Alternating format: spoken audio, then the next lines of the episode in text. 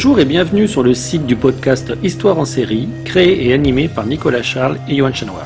Au programme, une analyse des séries d'hier, d'aujourd'hui et de demain par les spécialistes des questions mobilisées par nos shows préférés.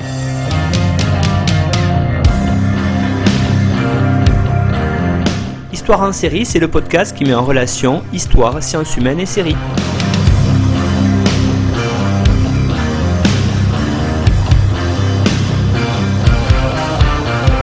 À tous et à toutes, Histoire en série se met en mode campus. On va vous diffuser régulièrement des travaux d'étudiants et d'étudiantes qui vont analyser, montrer, étudier comment ils voient les séries. On commence cette série d'émissions avec euh, les étudiants de Sciences Po euh, Paris, hein, campus de Reims, sous l'égide de Johan Chanoir qui ont travaillé sur des séries. Bonne écoute à tous. Bonjour. Dans le cadre d'un atelier artistique mené sur le campus de Sciences Po Paris à Reims avec des étudiants et des étudiantes, on s'est intéressé à la manière dont les séries euh, utilisaient l'histoire. Est-ce un prétexte ou est-ce un contexte? Je laisse la parole à mes étudiantes et mes étudiants que je remercie beaucoup pour leur engagement et leur investissement. Bonjour à tous, nous sommes Jeanne Bénard et Rose Descendres, étudiantes en première année à Sciences Po sur le campus de Reims en programme Europe-Amérique du Nord. Et dans le cadre de notre atelier artistique Histoire dans les séries télé du professeur Chanoir, nous allons vous parler aujourd'hui de la série espagnole Les Demoiselles du téléphone, afin de voir si dans cette série l'histoire est plus un contexte ou un prétexte. Alors, on va commencer par une présentation de la série. Donc, euh, Las Chicas del Cable, Les Demoiselles du téléphone en français, est une série créée par euh, Ramon Campos et euh, Gemma Nera.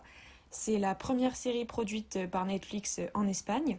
Elle comprend 45 épisodes d'une quarantaine de minutes environ, répartis sur 5 saisons qui sont sorties entre 2017 et 2020. L'action se déroule à Madrid en 1928 au début et se concentre sur la vie de quatre personnages féminins qui sont téléphonistes à la toute nouvelle compagnie du téléphone madrilène. Pour donner quelques bornes temporelles à l'action, euh, l'intrigue des Demoiselles du téléphone se déroule dans les années 20 et les années 30. Euh, la saison 1 prend place en 1928, la saison 2 en 1929. Et donc on retrouve de nombreuses références et allusions à des événements historiques se déroulant pendant cette période. Les Demoiselles du téléphone se déroulent donc pendant le règne d'Alfonso XIII, qui apparaît dans la série euh, lors de la première communication transcontinentale avec les États-Unis, et pendant la dictature de Miguel Primo de Rivera.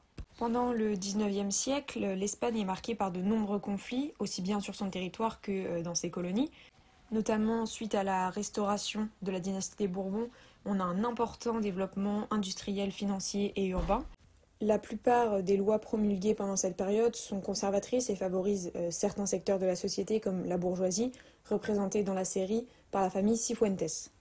Avant de commencer, on voudrait vous présenter rapidement les personnages de manière à ce que vous vous y retrouviez quand on en parlera ensuite.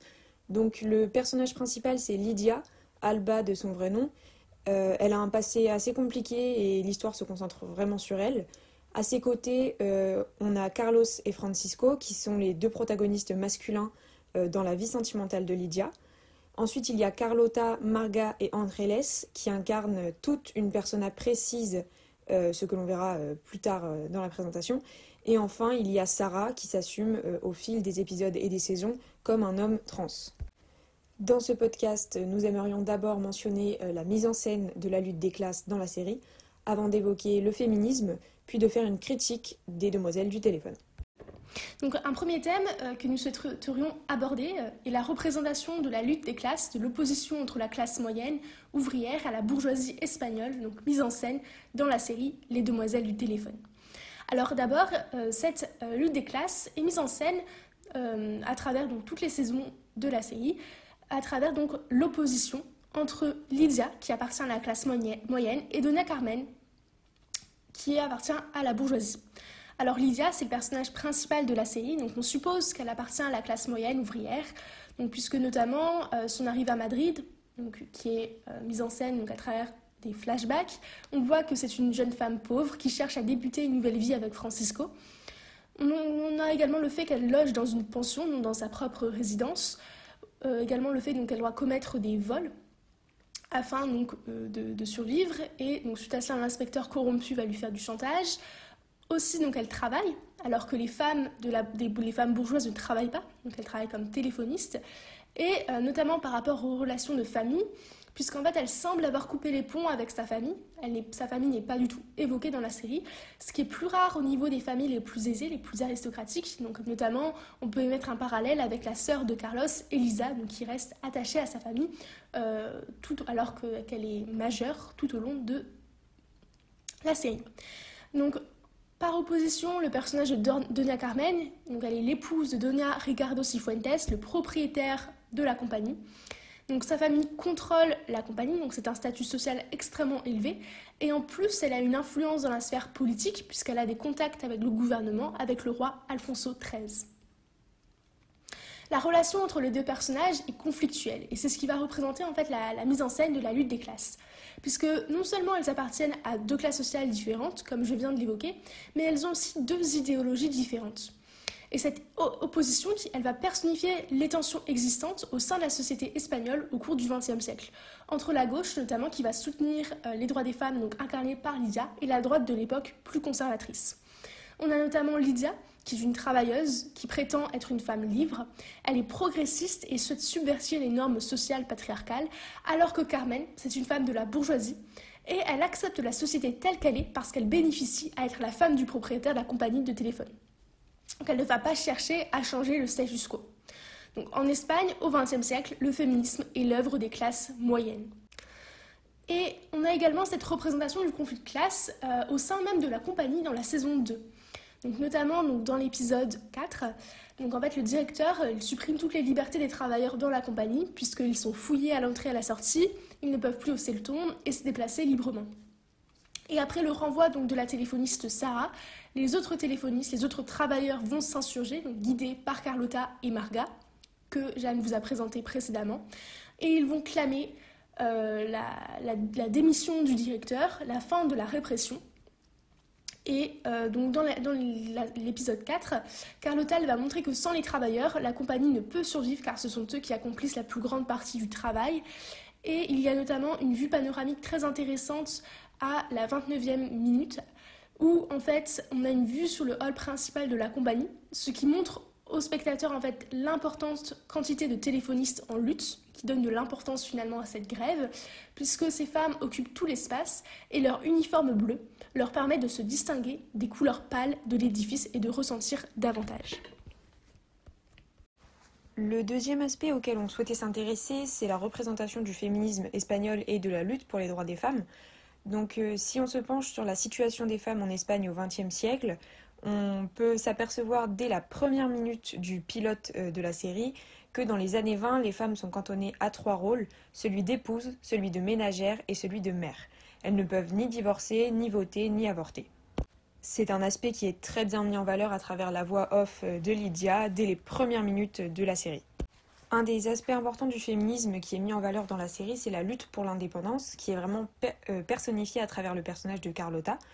Donc euh, Carlotta, c'est la fille d'un général, euh, membre de la bourgeoisie, à qui on impose les normes traditionnelles de la famille. Mais Carlotta va très vite se rebeller contre son père et donc contre la société patriarcale. Le père de Carlotta tente de contrôler sa fille, il souhaite qu'elle obéisse à ses ordres et n'hésite pas à utiliser la violence pour qu'elle coopère. Pour Carlotta, le pire ennemi des femmes, c'est la soumission, elle n'a pas peur de revendiquer ses idées féministes et c'est ce que l'on voit dans l'épisode 2 de la saison 1 où Carlotta est qualifiée de suffragette républicaine, ce qui fait clairement écho au mouvement des suffragettes de l'époque. Avec Sarah, Carlotta assiste à des discussions féministes au Lycéum de Madrid, lieu qui a réellement été établi à Madrid en 1929. Et si l'on se penche plus précisément sur l'épisode 3 de la saison 3, euh, on peut analyser un discours de Carlotta où elle proclame qu'elle est fière d'être une femme. Elle dénonce le fait que les hommes doutent des capacités des femmes, déclarant que les femmes sont aussi capables que les hommes. Dans cette scène, Carlotta est le point focal, malgré le fait qu'elle soit située à droite. Le regard du spectateur et des autres personnages suit la ligne de vision de la caméra pour arriver à Carlotta et à sa position confiante. De même, le fait que Carlotta et le photographe soient sur le même plan horizontal suggère qu'elle et lui sont égaux en condition, ce qui perpétue le progressisme et le féminisme de Carlotta. Il est possible de faire un parallèle entre Carlotta et Carmen de Burgos, euh, née en 1867 et morte en 1932, qui était une journaliste, activiste, écrivaine féministe espagnole. Elle était une figure du féminisme espagnol majeur du XXe siècle et luttait contre la structure patriarcale de la société et l'oppression des femmes. L'homosexualité, donc l'indépendance des femmes euh, passant aussi par le droit de choisir leur partenaire sexuel, est aussi euh, personnifiée à travers le personnage de Carlotta, dans la mesure où Carlotta vit une relation polyamoureuse avec Sarah et Miguel. Ensuite, euh, il y a réellement une histoire d'amour qui se concentre sur Carlotta et Sarah, ce qui personnifie la lutte pour les droits des femmes lesbiennes. Concernant donc le féminisme espagnol qui est mis en scène dans la série Les Demoiselles du téléphone, donc nous allons évoquer euh, les inégalités de genre et notamment donc le machisme, le sexisme dans la sphère domestique. Alors euh, finalement, ce sexisme, ces inégalités sont représentées euh, avec le personnage d'Ancreles, qui représente en fait la marginalisation de la femme dans, dans, la sphère domestique, dans le sens où à cette époque, les femmes sont cantonnées à la sphère domestique, donc elles doivent élever les enfants et s'occuper du foyer. Et ce sont donc les normes qui sont imposées donc, par leur genre à l'époque, donc les rôles de genre, et les femmes sont obligées de s'y conformer et ne peuvent subvertir ces normes. Alors, la relation conjugale entre Andrés et son mari Mario donc, dépeint ces inégalités de manière flagrante, puisqu'en fait Mario exerce une influence, un pouvoir masculin afin de dominer sa femme. Donc, il va faire cela donc, notamment en obligeant sa femme Andrés à renoncer à son travail, soi-disant pour qu'elle puisse élever leur fille. En réalité, il souhaite cacher son infidélité avec euh, sa maîtresse, donc la secrétaire de la compagnie. Alors, il, oblige sa femme à abandonner euh, son travail, mais lorsque celle-ci apprend l'infidélité de son mari, elle va accepter donc un poste euh, hiérarchiquement supérieur et adopter une attitude subversive au sein de la sphère domestique. Elle va refuser de repasser la chemise de Mario, elle ne va plus préparer son déjeuner.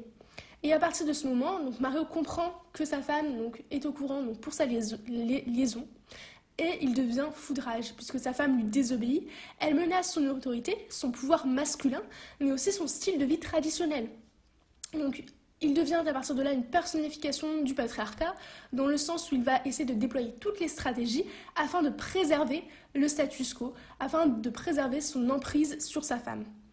Donc la série, à partir de ce moment, aborde également une autre thématique liée à l'oppression des femmes, aux inégalités de genre, qui est celle de la violence conjugale, car Mario commence à frapper Andrés qui ne lui obéit plus. Donc les coups de Mario vont provoquer l'avortement spontané d'Andrés. Ses amis, les amis d'Andrés, vont lui recommander de quitter Mario, de le dénoncer. Celle-ci va faire des démarches, mais à l'époque, il faut savoir que la loi est contre les femmes c'est-à-dire que le divorce n'est pas autorisé. Et cela est mis en scène donc dans un épisode où, à cause de l'article 52 du Code civil de 1889, les femmes n'ont pas de moyens pour se défendre, s'exprimer ou se libérer de l'autorité du père ou du mari. Et le seul recours possible pour un trélès afin de se protéger, c'est la mort de son mari, ce qui va arriver dans la saison 2. Dans une dernière partie, nous aimerions mettre en valeur une critique de la série dans la mesure où Las Chicas del Cable est une série très romancée pour une raison bien précise. Euh, comme le montre l'article de Francisco Lopez Rodriguez et Irene Raya Bravo, euh, le public ciblé est un public de jeunes adolescentes, ce qui place deux thématiques au cœur du récit, la romance et le féminisme, celui-ci étant néanmoins très illusoire. Tout d'abord, bien que, comme abordé en introduction, la série présente des aspects historiques importants, il est facile de discerner quelques coquilles historiques et ce dès les premiers épisodes de la série. On peut notamment parler des nombreux conflits de temporalité, surtout pendant les soirées organisées à la compagnie du téléphone, où la représentation des personnages dans des décors et des costumes réalistes contraste totalement avec une musique électro qui n'a rien à voir avec les musiques d'époque. L'anachronisme est total et complet, et à titre d'exemple, on peut parler d'une soirée qui se passe dans la saison 1 et dans l'épisode 1, donc vraiment dans le pilote de la série, où, euh, pendant une fête à la compagnie du téléphone, plusieurs plans larges montrent l'ambiance générale de fête et plusieurs plans rapprochés capturent la joie des personnages et des figurants, tandis qu'en fond sonore, on entend la chanson Good Life du groupe Sweet California, qui est une chanson pop sortie en 2016. Ensuite, si la série fait allusion à des événements historiques, ces allusions sont parfois erronées, et les événements servent totalement de prétexte pour rendre la série plus historique qu'elle ne l'est réellement. Un exemple de cela est le premier appel intercontinental passé entre le roi Alfonso XIII et le président américain Coolidge, encore une fois dans le pilote de la série, donc saison 1, épisode 1. On a une longue scène de plusieurs minutes où on a une présentation de l'événement avec des travelling pour montrer la grandeur de la compagnie et une représentation du roi en contre-plongée pour montrer sa puissance. Mais le seul problème, c'est que cet événement a bien eu lieu, mais avant la fin des travaux à la compagnie du téléphone, contrairement à l'action de la série qui se déroule après l'inauguration du bâtiment. Le nom du président Coolidge n'est même pas mentionné et cet appel sert de prétexte à Lydia pour aller, pendant que tout le monde a les yeux rivés sur le roi, cambrioler le coffre-fort de la compagnie afin de rembourser ses dettes et de s'enfuir. Cette coquille historique et ce décalage temporel expliquent que les producteurs n'aient pas pu utiliser des images d'archives, ce qui aurait pu être une bonne idée pour rendre la série plus historique. On peut aussi relever une belle coquille historique au niveau du contexte politique même du pays. L'Espagne est en effet entre 1923 et 1930 un régime dictatorial, dirigé par Miguel Primo de Rivera, qui est président du Conseil des ministres et qui est inspiré du régime fasciste de Benito Mussolini, c'était un régime à la fois autoritaire et conservateur où l'armée avait énormément de pouvoir et c'est un aspect totalement absent de la série. On voit le roi mais la dictature n'est mentionnée à aucun moment et est la grande absente des dialogues. Une seconde critique que l'on souhaite émettre au niveau donc, des demoiselles du téléphone est le fait que cette série, c'est une série qui présente des aspects extrêmement mélodramatiques, dans le sens où les sentiments, les expressions des personnages sont exprimés à outrance.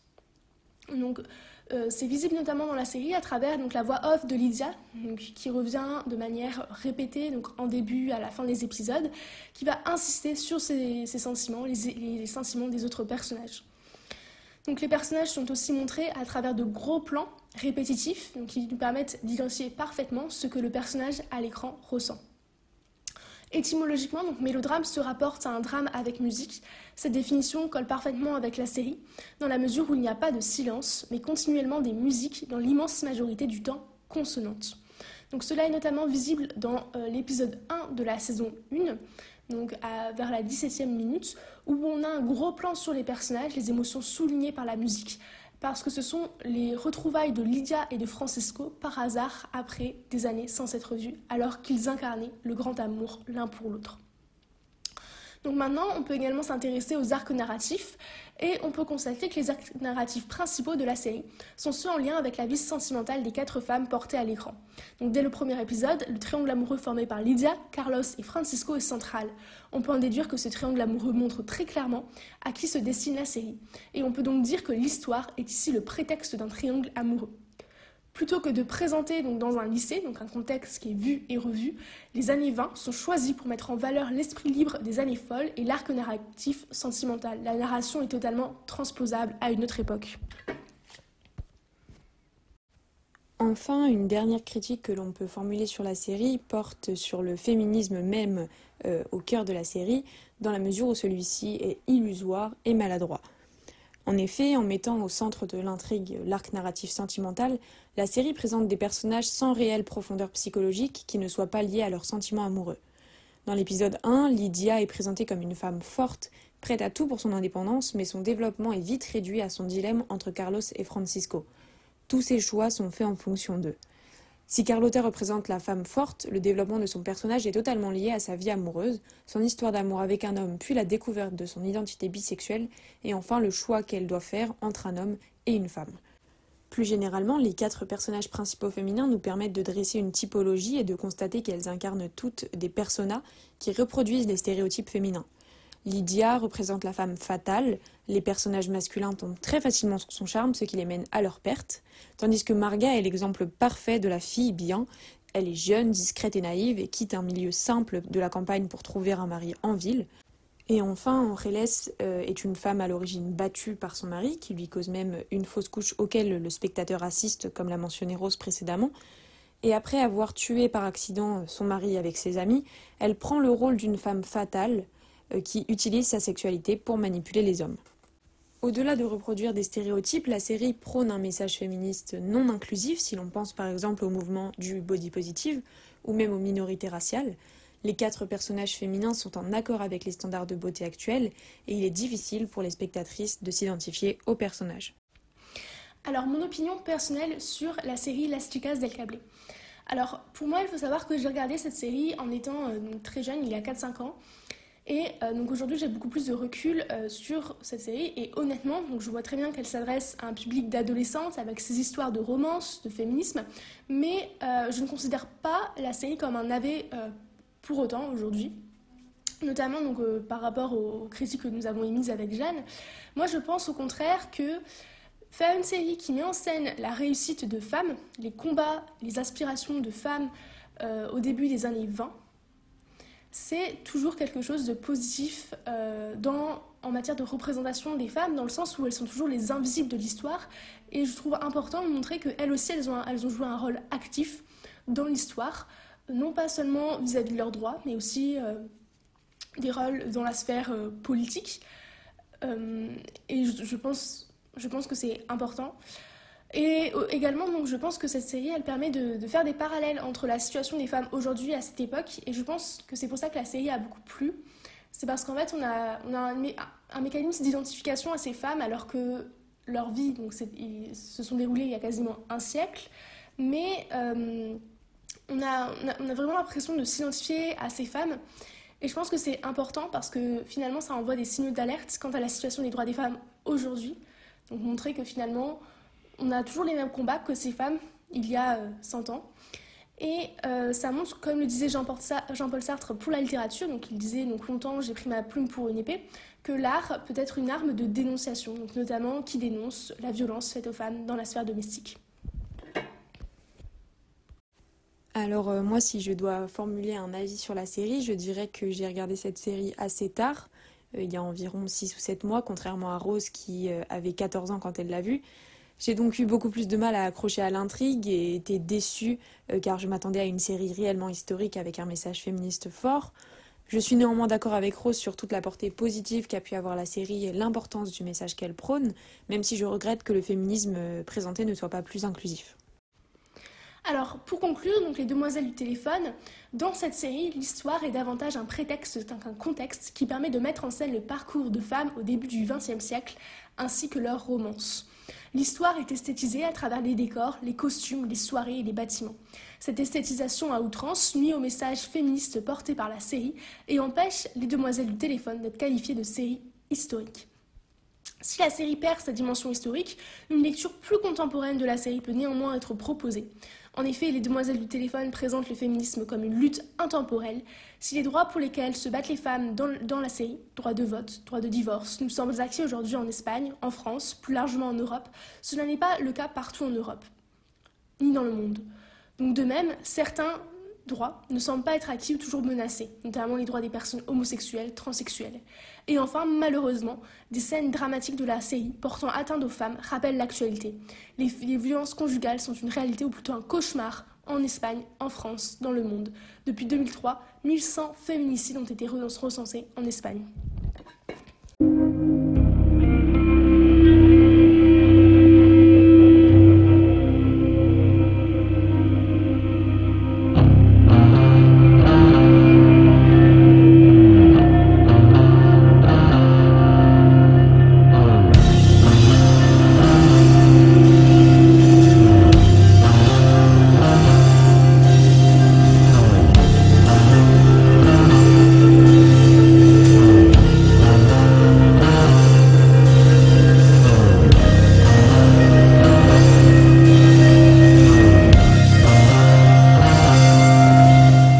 Retrouvez-nous sur Twitter, Histoire en série, pour connaître le programme à venir ainsi que des conseils bibliographiques.